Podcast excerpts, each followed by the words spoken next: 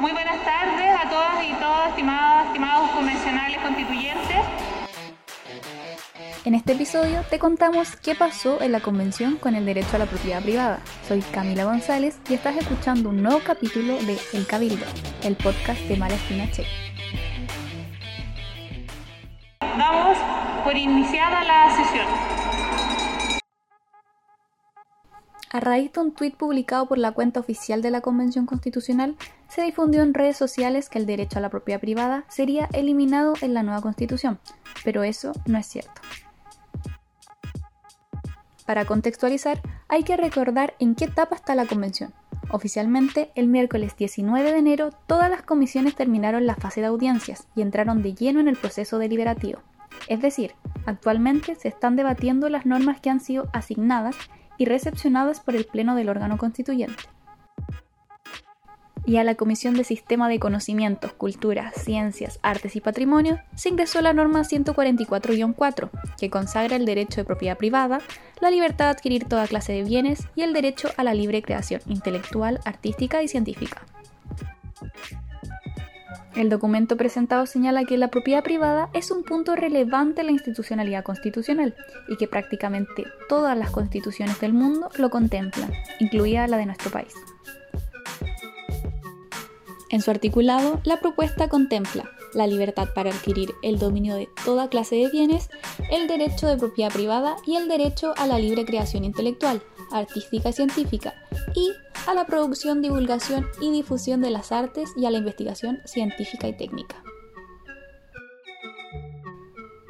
Esta propuesta tuvo dos votos a favor, nueve en contra y tres abstenciones, por lo que fue rechazada en general por la Comisión de Sistemas, y es a raíz de esta votación que se produjo el malentendido.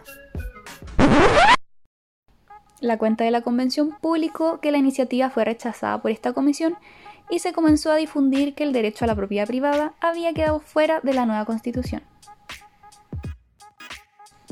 El coordinador e integrante de la Comisión de Sistemas de Conocimientos, Ignacio Achurra, se refirió a este tema en un video publicado por la misma cuenta de la convención. En su explicación, señaló que se rechazaron ciertos puntos de la propuesta, ya que no son temas que deben tratarse en la comisión. La comisión número 7 no ha rechazado nada que en términos genéricos intente instalar en la nueva constitución eh, respecto a la propiedad privada. ¿Por qué? Porque no forma parte del temario de nuestra comisión. Ayer ingresaron eh, normas de Cantuarias y Fontaine que tenían numerales muy específicos que se referían a la propiedad intelectual y nosotros rechazamos esas propuestas de modo transversal de diferentes sectores políticos en la, en la comisión y aprobamos otras referidas a intereses patrimoniales y morales, a derechos de autor que van a tratar precisamente las temáticas que son eh, propias de nuestra comisión, que tiene que ver con asuntos de cultura, qué sé yo, derechos de autor, eh, conocimientos, etc. El convencional Ricardo Newman utilizó su cuenta de Twitter para aclarar este malentendido. Escribió que la Comisión de Sistemas de Conocimiento solo abordó incisos sobre propiedad intelectual. El resto del articulado sobre propiedad en general se verá en la Comisión de Derechos Fundamentales. El vicepresidente de la convención, Gaspar Domínguez, también se refirió a este hecho en Twitter e hizo un llamado a no desinformar la labor que se está llevando a cabo.